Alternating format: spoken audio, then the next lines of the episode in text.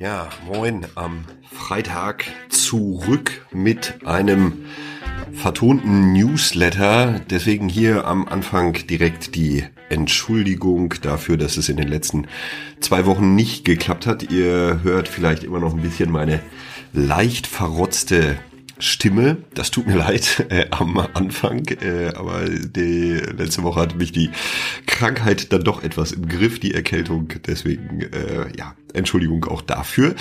Ich hoffe, es funktioniert aber trotzdem. Außerdem geht mir gerade der Regen ziemlich auf den Keks. Ähm, zwar komme ich ja ursprünglich aus dem Sauerland, aber ich bin nicht umsonst in die Nähe von Freiburg gezogen. Aber auch hier Dauerregen und kein Frühling. Vielleicht ist das ein Grund, warum ich mich mit ungeliebten Begriffen beschäftige. Und heute ist dieser unbeliebte Begriff der Begriff der Effizienz. Effizienz. Effizienz lässt sich als Beurteilungskriterium definieren, mit dem sich beschreiben lässt, ob eine Maßnahme geeignet ist, ein vorgegebenes Ziel in einer bestimmten Art und Weise, zum Beispiel unter Wahrung der Wirtschaftlichkeit, zu erreichen. Das ist die Effizienzdefinition von aus dem Gabler Wirtschaftslexikon. Dahinter steht das ökonomische Prinzip unter gleich wirksamen Maßnahmen oder Angeboten oder ja, was auch immer, Arbeitsweisen, diejenige auszuwählen, die mit den geringsten Kosten beziehungsweise dem geringsten Aufwand verbunden ist. Aus der sozialen Arbeit kommend wird es dann schon hier etwas ungemütlich. Ökonomisches Prinzip, Effizienz. Alter, wer will denn sowas? Die Ökonomisierung der sozialen Arbeit ist doch ein echtes Problem. Wie kann man da ökonomische Prinzipien einfordern? Und es geht noch weiter. Um unter gleich wirksamen Maßnahmen diejenigen auszuwählen, die mit den geringsten Kosten beziehungsweise dem geringsten Aufwand verbunden ist, ist es erstens natürlich notwendig, zum einen die Wirksamkeit von Maßnahmen, von Angeboten, von Arbeitsweisen und so weiter in den Blick zu nehmen und zweitens ist es genauso notwendig, die für die Maßnahmen benötigten Ressourcen, ja, also Zeit, Aufwand, Kosten, whatever da an Ressourcen nötig ist, zu hinterlegen. Wirksamkeit und Ressourcen zu bestimmen geht aber nur oder ist zum einen in der sozialen Arbeit natürlich ähm, gar nicht so einfach. Ja, also Wirksamkeit, Wirkungsorientierung, soziale Arbeit, ähm, Riesenthema, ähm, hochgradig relevant, aber wirklich nicht so einfach. Und natürlich auch die Ressourcen. Also wie viel Zeit brauche ich denn tatsächlich für irgendwas? Wie viel ähm, Ressourcen müssen irgendwo reinfließen? Wie viel Geld? Um die aber zu bestimmen, brauche ich Geschäftsprozesse. Und wenn die ja, zum einen nicht definiert sind, vor allen Dingen aber nicht eingehalten werden, dann habe ich ein echtes Problem mit der Effizienz. Geschäftsprozesse, das sind ja Kernmanagement, Unterstützungsprozesse, wenn man in das St. Galler Management Modell reinschaut. Der Blick in viele soziale Organisationen zeigt jedoch, dass es hier bei diesen Geschäftsprozessen an vielen Stellen hakt. So basiert die Befassung mit dem Thema Effizienz auch viel weniger auf dem Wetter, ja, was ich am Anfang ja angenommen habe, und meiner daraus resultierenden Laune, als auf Gesprächen mit Mitarbeiterinnen und Führungskräften, die immer wieder die Diskrepanz zwischen dem Stresslevel der Mitarbeiterinnen und der tatsächlichen Zielerreichung bemängeln. Gestern hatte ich so ein Gespräch mit einer Führungskraft, die aus einer komplett anderen Branche ins Sozialwesen gewechselt ist. Und dahinter stand dann ungefähr diese Kernaussage. Hier laufen alle wahnsinnig gestresst durcheinander, aber wir kommen keinen Schritt voran. Diese Aussage teile ich sehr, kann das sehr gut nachempfinden. So bin ich davon überzeugt, dass ein Grund für die hohen Burnout-Raten, also ich habe hier im Newsletter den AOK-Fehlzeitenreport verlinkt, ein Grund für die hohen Burnout-Raten in der nicht vorhandenen Klarheit in den Formalstrukturen der Organisationen begründet liegt.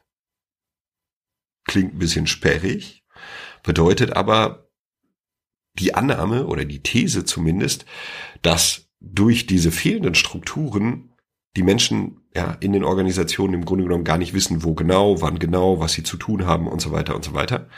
Wenn es gelingt, Arbeitsprozesse möglichst effizient zu gestalten, dann wissen die Mitarbeiterinnen, woran sie sind, was ihre Zuständigkeit ist und wie die Prozesse ablaufen. Einarbeitungen werden einfacher, Vertretungen bei Krankheiten sind einfacher zu organisieren und die eingesparten Kosten können für andere wichtige Investitionen genutzt werden. Alles super soweit. Jetzt stellt sich aber natürlich die Frage, wo man mit dem Geschäftsprozessmanagement, ja, auch so ein sperriger Begriff, zur Steigerung der Effizienz beginnen sollte. In den meisten Fällen wird irgendwer mit der Rolle Prozess- oder Qualitätsmanager beauftragt oder Managerin beauftragt.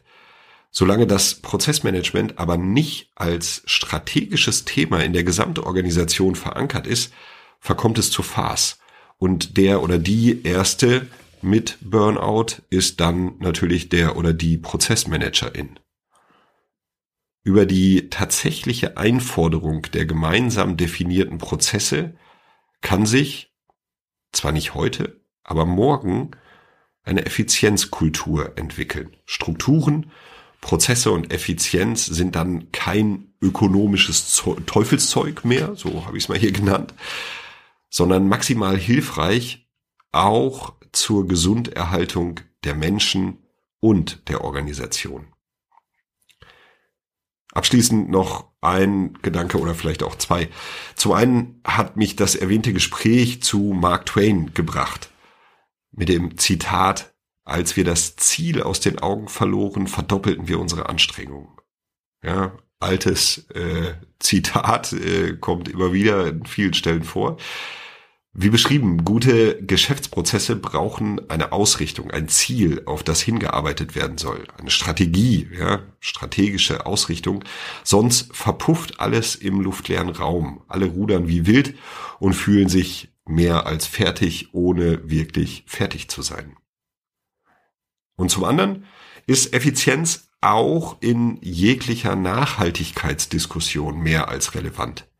So kann eine nachhaltige Transformation nur durch eine möglichst effiziente Ressourcennutzung, sozial, ökonomisch und ökologisch erfolgen. Jetzt aber Wochenende. Vielleicht mit etwas mehr Sonne.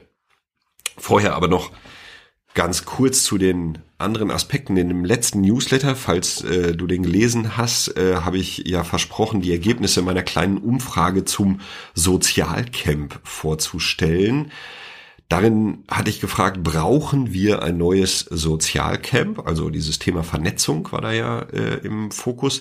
Die Ergebnisse ja, sind nicht unbedingt repräsentativ. Also es gibt 16 Antworten darauf. Herzlichen Dank dafür. Aber in dem Kontext natürlich eindeutig. Also 75 Prozent der Antwortenden haben darauf geantwortet, kommt drauf an, wann und wo, aber ich wäre dabei.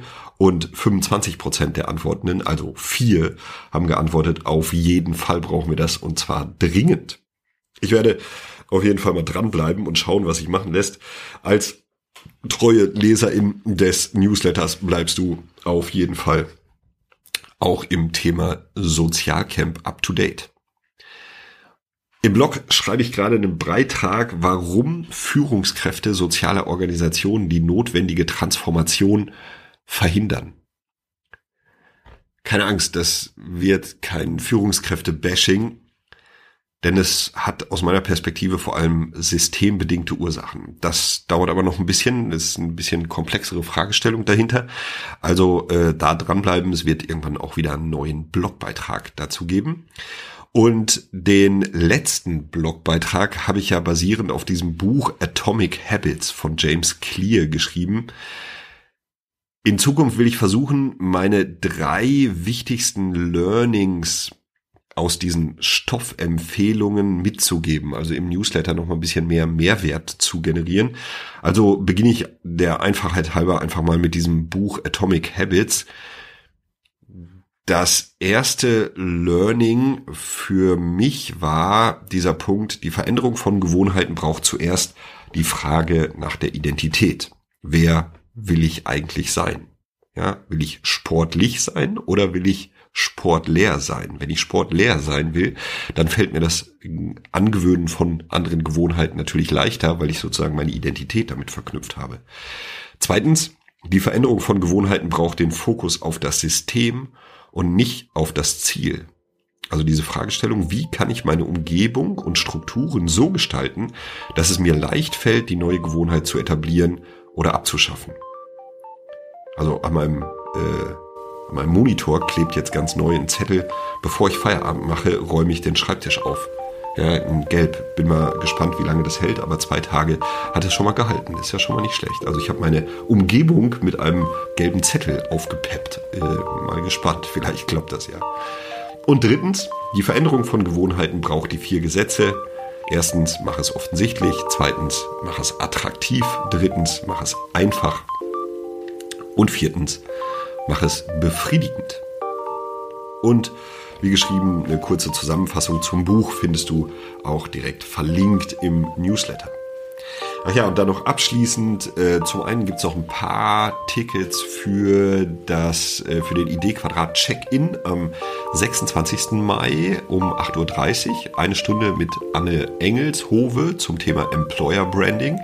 Auch da der Link im Newsletter zur Anmeldung. Und ich biete am Dienstag, den 23. Mai, von 9 Uhr bis 12 Uhr den Online-Workshop Grundlagen der Gestaltung selbstbestimmt agierender Teams in sozialen Organisationen an. Also was ist zu beachten, wenn es so in Richtung ja Selbstorganisation, selbstorganisierte Teams, wie gesagt, ich nenne das immer ganz gerne selbstbestimmt agierende Teams in sozialen Organisationen geht. Was sind so zumindest die Basics, die beachtet werden sollen, um in diese Richtung zu gehen? Auch da findest du den Link im Newsletter. Jetzt aber erstmal dir ein schönes Wochenende, eine gute Zeit und ähm, ja, alles, was so dazugehört, vielleicht ja sogar etwas mehr Sonne. Bis dahin, mach's gut. Ciao, ciao.